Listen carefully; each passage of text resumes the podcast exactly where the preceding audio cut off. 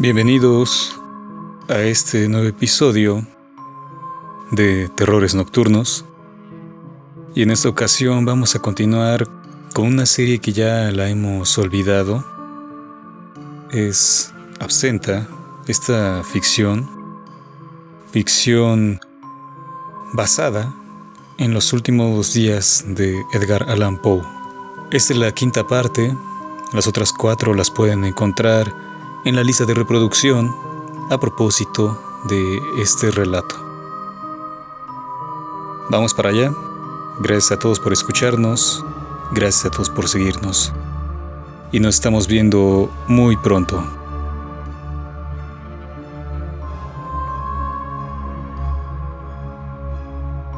Descanso.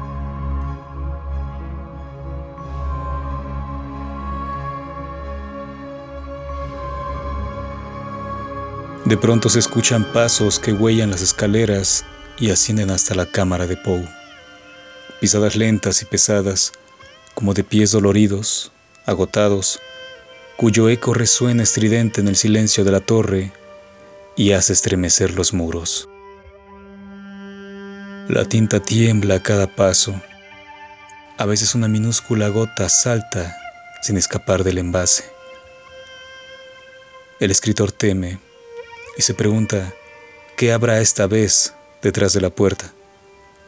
¿Otra pesadilla o el camino a casa? Los pasos se detienen en el rellano y alguien llama. Golpea la puerta tres veces, con parsimonia, entre breves silencios con cada toque. Edgar toma una pluma, es toda la protección que tiene, y la blande extendido el brazo en dirección de la entrada. Señor Poe, ¿está disponible? dice una voz grave y formal del otro lado de la puerta.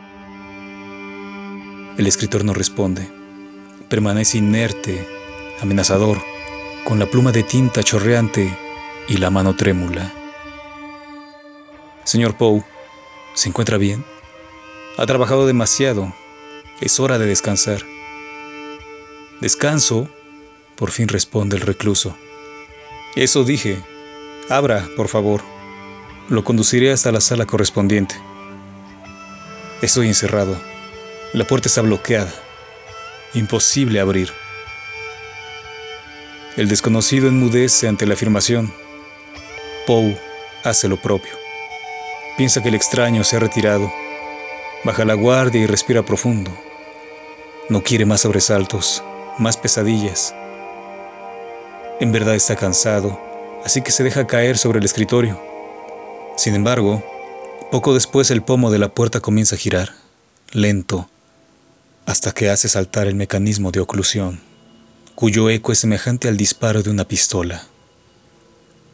Poe retoma su postura defensiva mientras observa que la pesada y gruesa madera se abre acompañada de un terrible chillido. Asoma a la cámara una parca luz de vela que tiembla tanto que se diría que está por apagarse, como si un violento aire la agitara. La convulsa luminiscencia revela poco a poco el rostro del extraño, que a paso lento ingresa en el claustro. Aquella faz es la de un anciano con la piel precipitada por feroces arrugas y terribles cicatrices.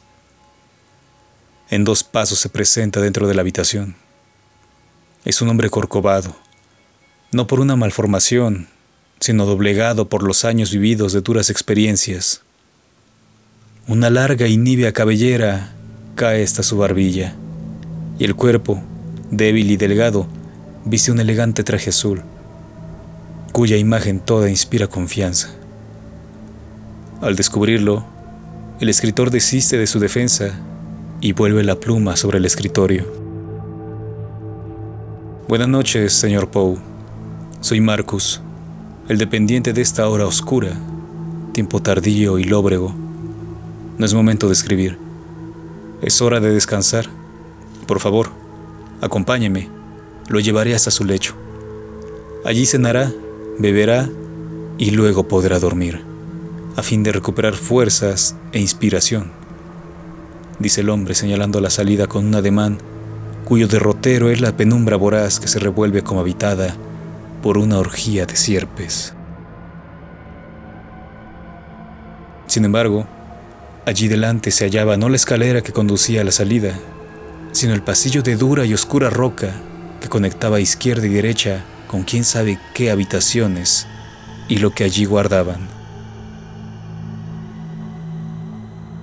Marcharon por aquel sendero en cuyo fondo se encontraba un alto muro, tan elevado que era imposible ver el techo. No había entrada ni salida. ¿Cómo era posible aquel espacio? Poe pensó que aquella lobreguez era el cielo.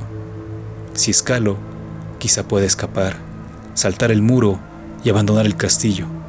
Se dijo e imaginó su escape.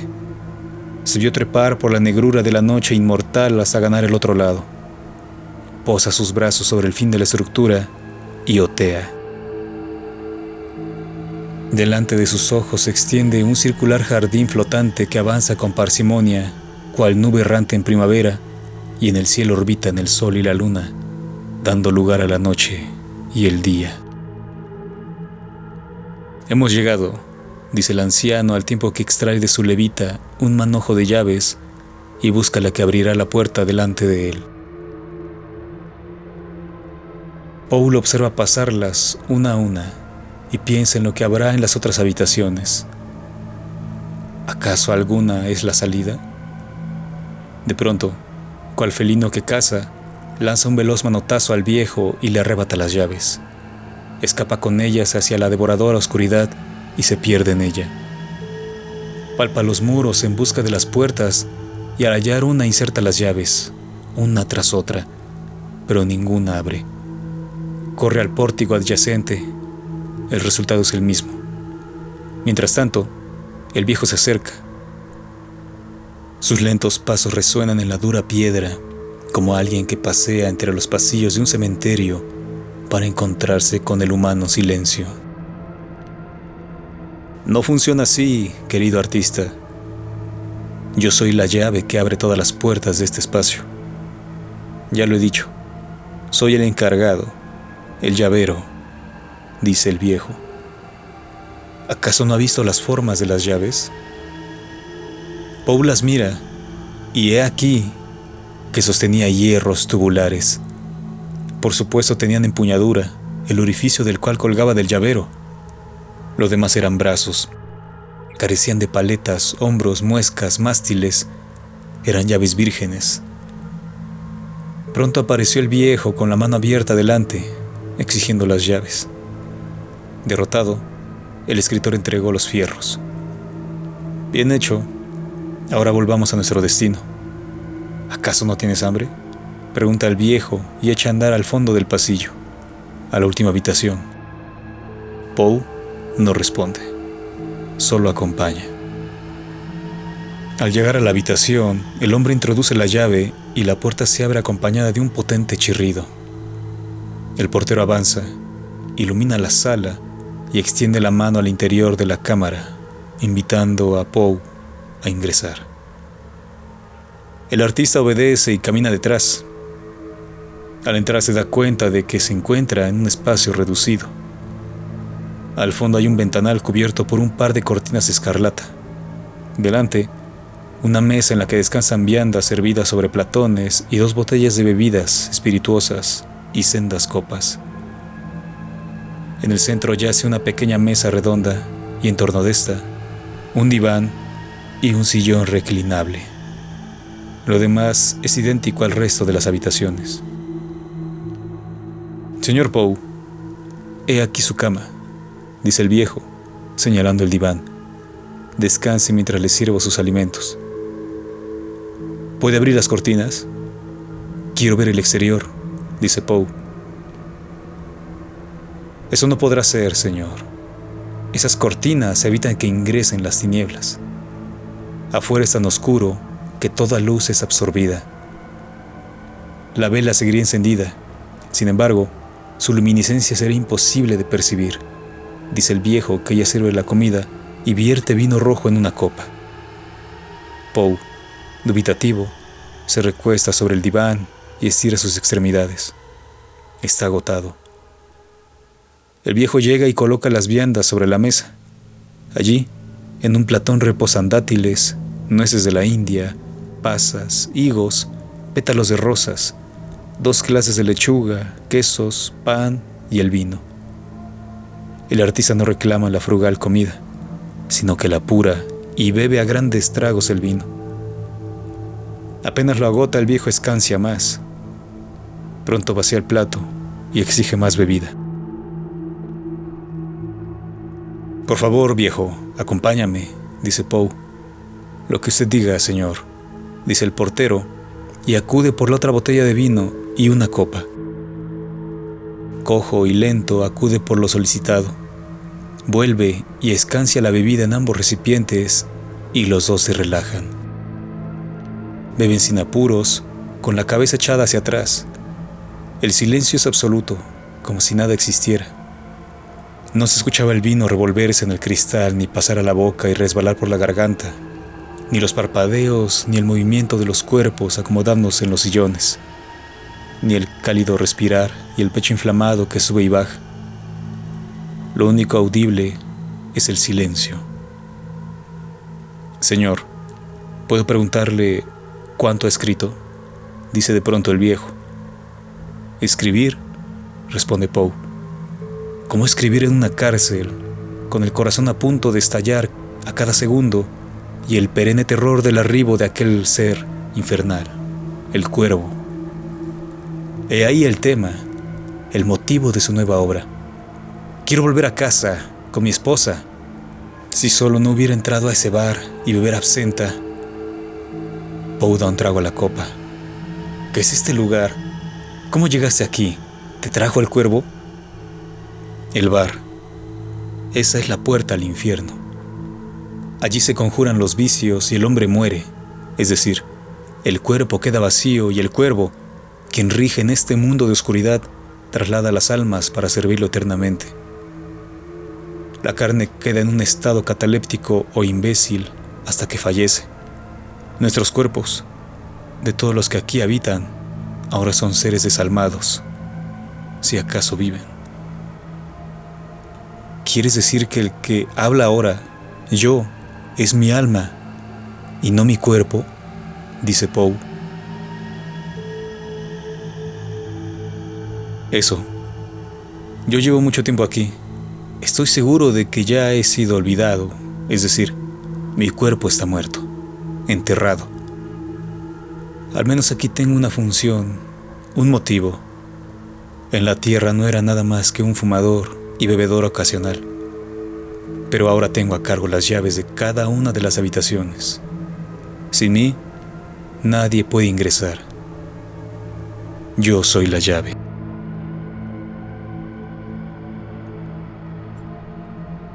Tienes las llaves. Eres la llave, pero no puedes salir del castillo, dice Poe. En realidad no hay manera de salir. Esta cosa no es un castillo, es un organismo vivo, otro ser, un laberinto. Todo el tiempo se reconstruye, forma nuevas habitaciones, otros pasillos, elimina escaleras, crea puentes. Es una ciudad infinita, es una creación constante a fin de habitarla para siempre, ya que no hay un lugar donde ir.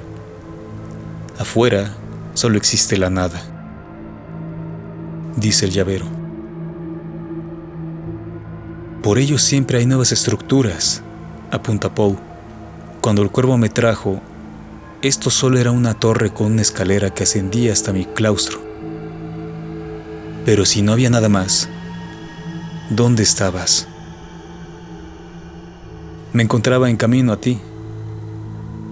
Cada habitación es una dimensión, así que recorrí pasillos y abrí puertas hasta dar contigo. Mi encomienda fue alimentarte y aquí estoy. Eso no puede ser. Mientras volaba sujeto a las garras del cuervo, vi otras tierras, otros planetas y esas son las dimensiones. A veces se representa como un pasillo, una puerta, un portón, una ventana, un planeta, un volcán, un río. Es una entidad autosuficiente que se reconstruye, que se transforma a sí misma. Incluso solo en algunas habitaciones es perceptible la luna, su fría luz, no es para todos, dice el llavero. ¿Por qué si eres la llave que abre todas las puertas o dimensiones, no puedes salir de este mundo? Pregunta Poe. Por el constante cambio del espacio. Ya lo he dicho, es un laberinto. He intentado por largo tiempo hallar la salida. He abierto millones de puertas, pero todas conducen a nuevos parajes, otras cámaras, más tierra desconocida. Es como si este espacio se estuviera expandiendo constantemente. Justo ahora hay más habitaciones.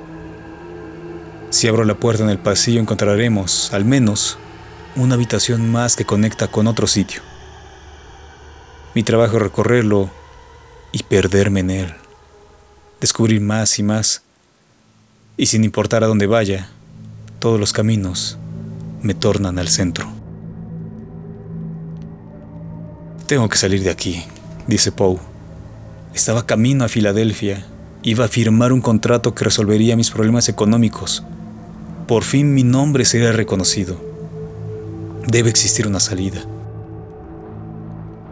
Hablé con una mujer. Estaba en el bar y la vi cuando el cuerpo me trajo al castillo. La vi recorrer otra tierra. Era diferente. No puede ser parte de ese espacio. Era individual, un planeta vagabundo, ¿Cómo llegar a aquella tierra? ¿Acaso el castillo opera de la misma forma? Es decir, es una estructura flotante carente de sol con una inmóvil luna llena. Ya lo dije, no hay salida. Y si no escribes el cuervo te castigará. Han venido otros escritores que, como tú, han intentado escapar, pero el cuervo los ha enclaustrado en las montañas rocosas, donde los gusanos hienas y cangrejos devoran sus cuerpos por toda la eternidad. Quizás si sigues abriendo puertas, llegues hasta ellos. Es una imagen repugnante. Sangre, sudor, lágrimas, pelos, agonía, carne putrefacta. Es mejor que escribas. Creo que ya has visto suficiente para saber que no hay salida. Escribe. Has comido, has bebido. Ahora descansa, duerme y al despertar escribe.